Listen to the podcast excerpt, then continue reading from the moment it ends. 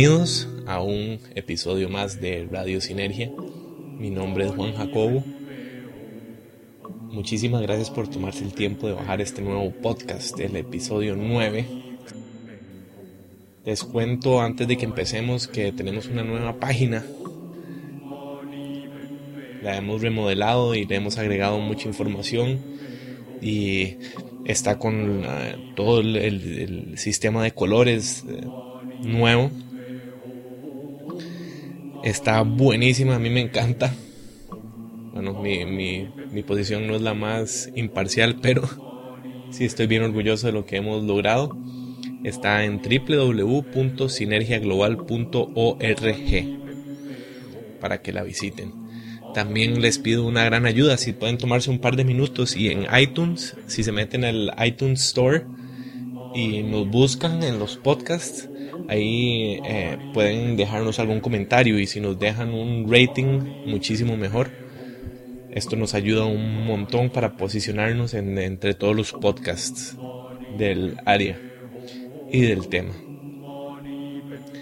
Muy bien, la, para empezar con el podcast de esta semana, se habrán dado cuenta de que en el último episodio yo estuve un poco criticón con respecto al, a la manía de andar siempre a las carreras y de andar eh, corriendo por todo lado.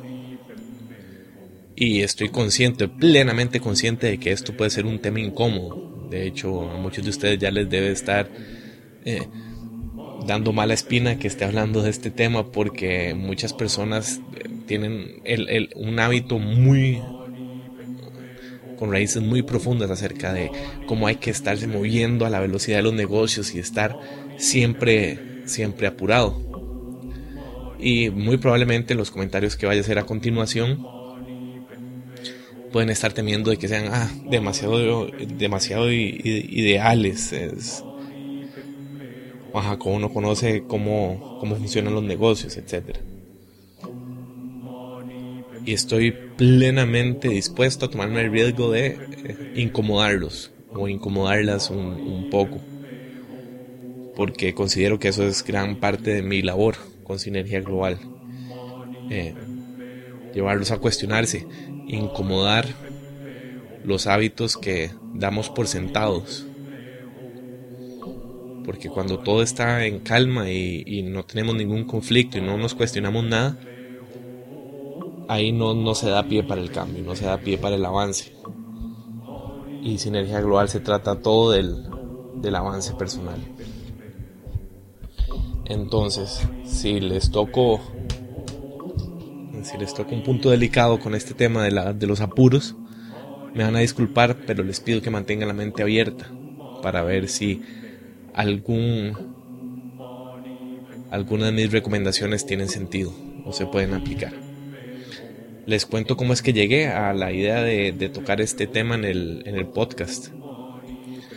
En los periódicos, en la sección de empleos, ahora es casi un requisito eh, para posiciones ejecutivas. es bastante usual ver, ver que solicitan personas que puedan multitask, es decir, llevar a cabo múltiples tareas al mismo tiempo. Y esto no solo se da en el ámbito de, empleos y, en, el periódico, sino que lo vemos por todo lado. Nuestra prisa, nuestra ansiedad, nuestro hábito de, andar rápido y, de movernos a gran velocidad ha llegado hasta las noticias. Ahora no solo vemos al, al, reportero que está dando las, noticias, sino que abajo y arriba se ven franjas con datos de la bolsa de valores e inclusive encabezados de otras noticias. Es decir, por todo lado nos bombardean con la idea de que es necesario, eh, entre comillas, optimizar nuestro tiempo. Y esa es la gran pregunta que, quiero poner hoy. Nosotros vivimos indiscutiblemente en una época y a donde la cultura occidental hay que hacer muchas cosas a la vez. Ya el tiempo no da abasto, las 24 horas del día no, no dan abasto, hay que correr y hay que apurarse. nosotros vemos a agentes, empresarios de negocios en el carro, eh, realizando llamadas de, de, negocios eh, en, su camino al, al trabajo. Entonces, mi pregunta es la siguiente. Ojo, muy bien.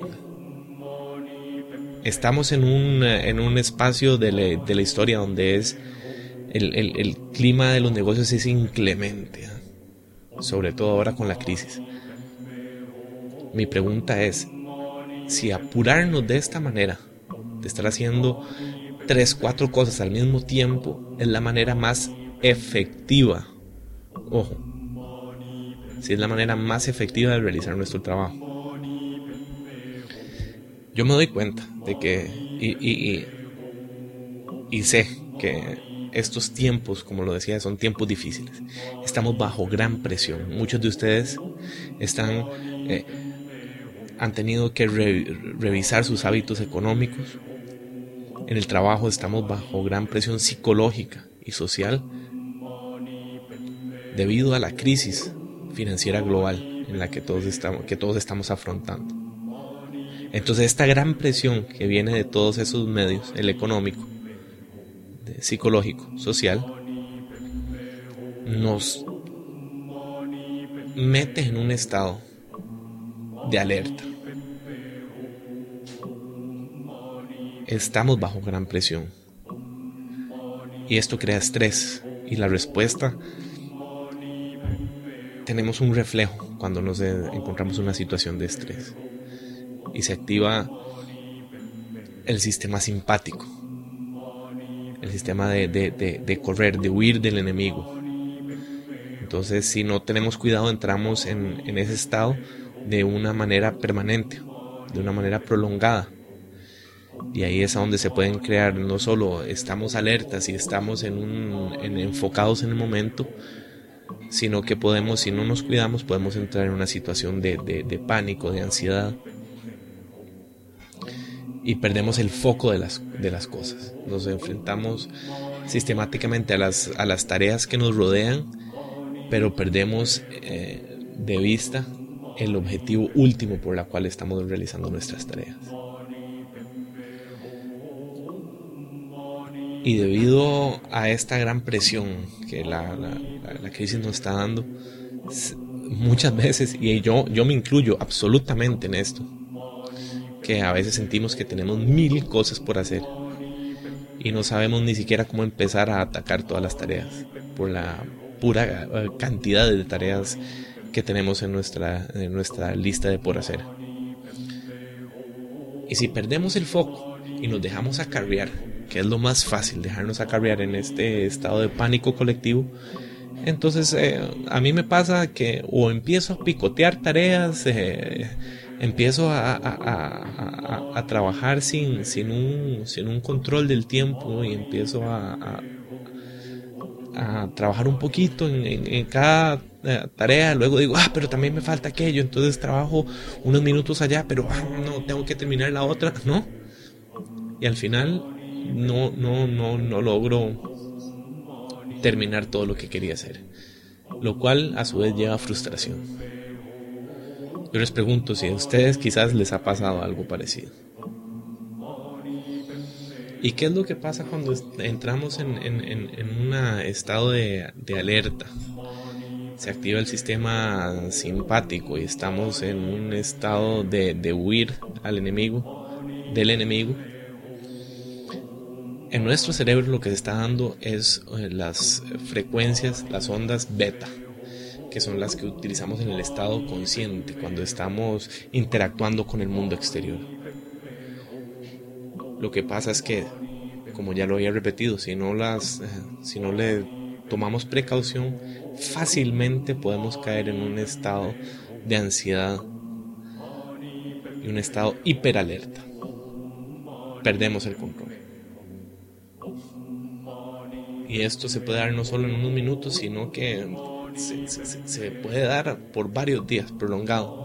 hay mucha gente que está acostumbrada a vivir en este estado de tal manera que ni siquiera se imaginan cómo es vivir en un estado que no sea este, de máxima alerta.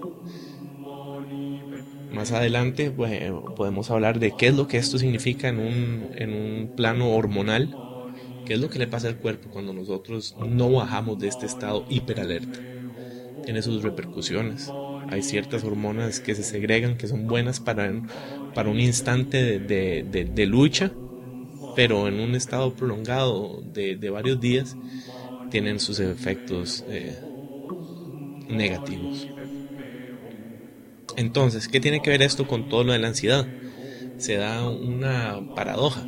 Nosotros entramos a este, a este estado de, estar hiperalertas con la idea de que vamos de esta manera, de mantenernos altamente excitados, vamos a poder terminar muchas tareas. Vamos a hacer, vamos a terminar rápido con todas las tareas y vamos a poder abordar y vamos a poder eh, lograr nuestras metas más rápido. Mm, ojo, ese es el gran cuestionamiento del día de hoy.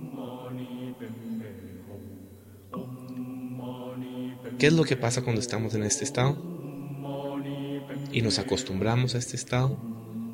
Nosotros estamos necesitando de esta excitación. Y si no nos encontramos en este estado, tenemos la sensación de que no, no, no, no estamos aprovechando el tiempo. Y aquí es a donde yo les, les eh, hago un, otro cuestionamiento. Si mantenernos ocupados es lo mismo que ser efectivos con nuestro tiempo y ser efectivos con nuestros objetivos. Sí, puede que estemos corriendo, puede que nuestro cuerpo se esté manteniendo activo, pero ¿cuántas tareas estamos terminando? ¿Cuántas de las tareas que terminamos lo hacemos de una forma conclusiva? Versus tener que volver a reparar las cosas que se hicieron a medias. ¿Cuántos errores estamos cometiendo eh, de camino? También otra pregunta es ¿qué tanto estamos progresando con los proyectos a mediano o largo plazo. Lo que quiero decir con esto es que si usted en este momento se encuentra en una posición en la que siente que se está manteniendo simplemente ocupado, atareado con su trabajo, pero que los proyectos más importantes, más profundos, aquellos objetivos que realmente le dan significado a la vida, si esos se están desplazando para darle campo a una sensación de simplemente estar ocupados. Ese es el planteamiento que les quiero traer hoy. Y no solo con estos objetivos de largo plazo, sino en, un ámbito laboral, también aquellas metas más grandes, las más valiosas. La distinción aquí es si al mantenerme ocupado para satisfacer las ganas de solo estar ocupado. No estoy sacrificando también los objetivos de, la empresa que son más importantes, los fundamentos.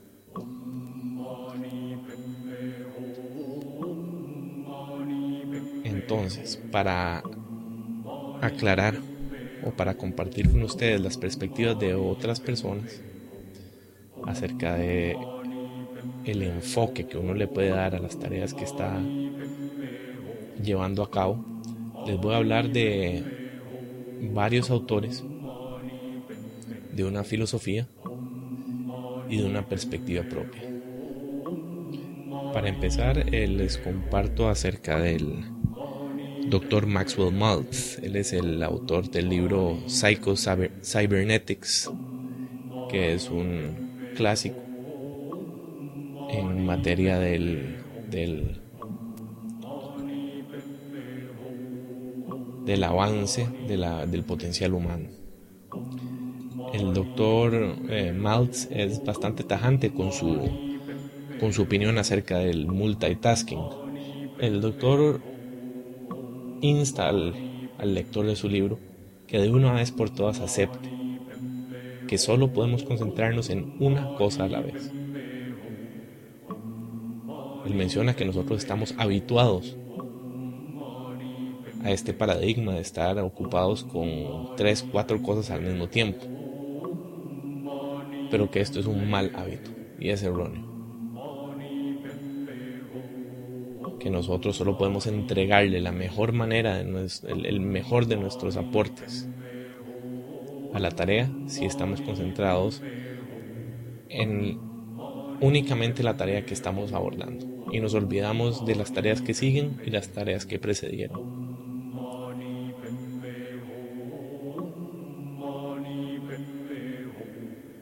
A su vez, el otro doctor, él es el eh, doctor James Gordon Gilkey, G-I-L-K-E-Y, y. Él escribió un sermón en 1944 que se convirtió en un clásico casi instantáneo después de que lo publicaron en Reader's Digest. Y en él el doctor Gilkey cita en este, en este sermón como el, el, la urgencia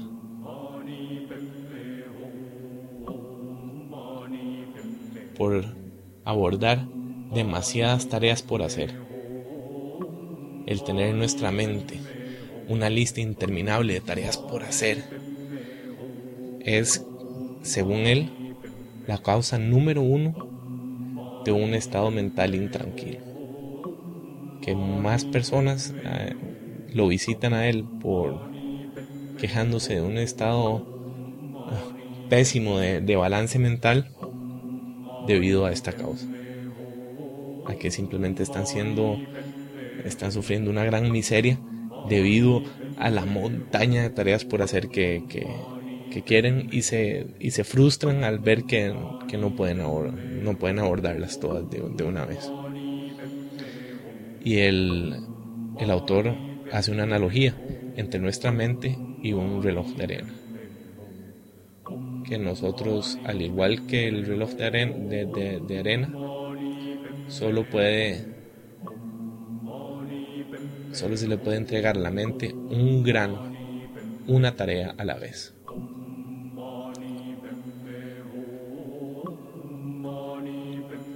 Y esta idea, el concepto de estar ocupados con solo el aspecto de entregarle nuestra total capacidad de la tarea que estamos llevando a cabo en el momento, de concentrar nuestra mente como los rayos en una lupa. Es parte de la, de la práctica del Zen, de vivir en el momento. Que por alguna extraña razón a veces vivir en el momento se interpreta como llevar las cosas a la ligera y es todo lo contrario. Vivir en el momento es prestarle la atención total a la situación que estamos viviendo, por más cotidiana que sea. Y valga la pena mencionar aquí que al tratarse de, una práctica del Zen, no es una cuestión que uno se proponga, a partir de ahora voy a, prestarle atención a lo que estoy haciendo en el momento y ya está. No, esto conlleva una serie de prácticas para poder alcanzar este estado. Que no son prácticas eh, difíciles, ni hay que irse a un monasterio para poder eh, practicarlas, pero sí conlleva un poco de práctica. Y les cuento que hace poco yo me di cuenta de la importancia de estar en el momento. Cuando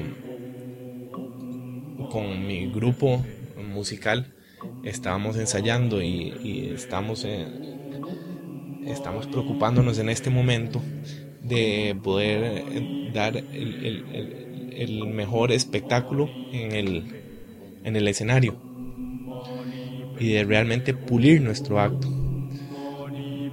Y me he dado cuenta que personalmente a mí me sucede que eh, en el momento, en el instante en que yo me descuido, y en el instante en el que permito que mi mente empiece a viajar y, empiece a desconcentrarse y empiece a divagar en una situación que no es la pieza que estamos ejecutando en el momento, mi, mi manera de, tocar la batería se ve afectada instantáneamente.